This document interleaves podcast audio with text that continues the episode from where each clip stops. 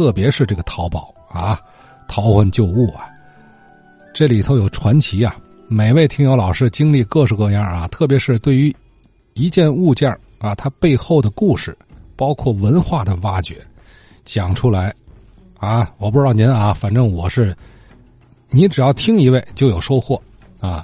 说起这些呢，呃，米守云米阿姨有感慨有感触，哎，听大伙一直聊这话题啊，他呀一直就在这个呃辽宁路滨江道辽宁路那个委托店工作。啊，跟着老师傅们学习呀，自然各类文物知识增长迅速了。同时呢，眼睛也富啊，眼富啊，对吧？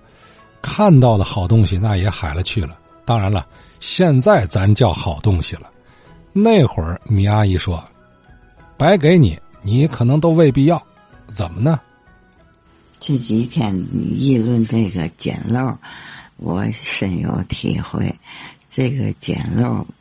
从这个什么时候开始呢？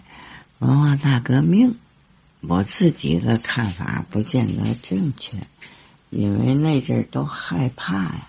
文化大革命期间啊，我们单位就是收查抄的屋子里吧，有一个小影本，底下都是雕刻的、画里的，做工特别细致，他弄的那个玻璃的呢。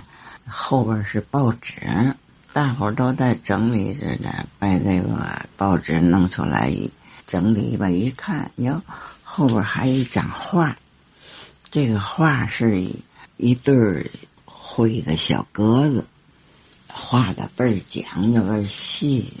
可能是那阵儿那个宫里的郎世宁啊，好像是那个东西。现在要是价值连城。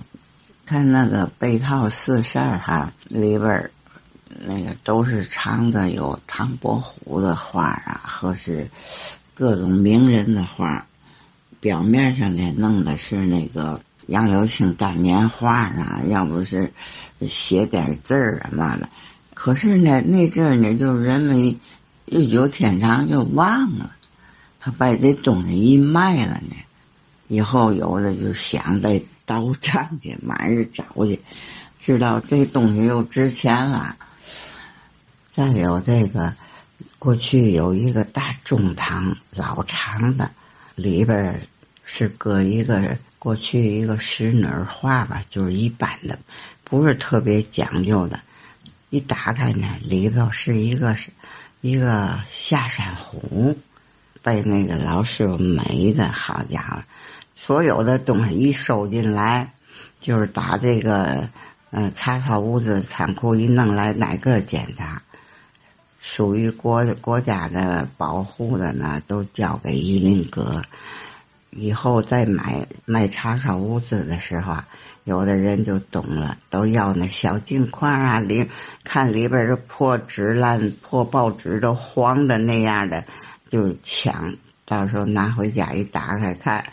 有合适的，这回就赚了；没没有对眼的，就买个块也合适。那些不贵啊，小镜框子都是那圆轮的、花梨的、有红木的，最贵才几块钱，那都拎摞卖。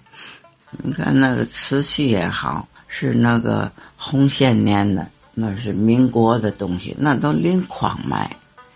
过去我家父啊。就爱去拍卖行，在音乐厅那个，现在那就是过去老森姆斯叫卖时候，就是买了一一一堂啊，四扇儿李石的山水的圆光的的，是花里边的，反正就不起眼儿那山水你想想都是黄的乎、黑的乎的，在家搁着挂着，孩子们就嫌满的。有一有一次呢，人家一个朋友就是演西安事变，想租赁。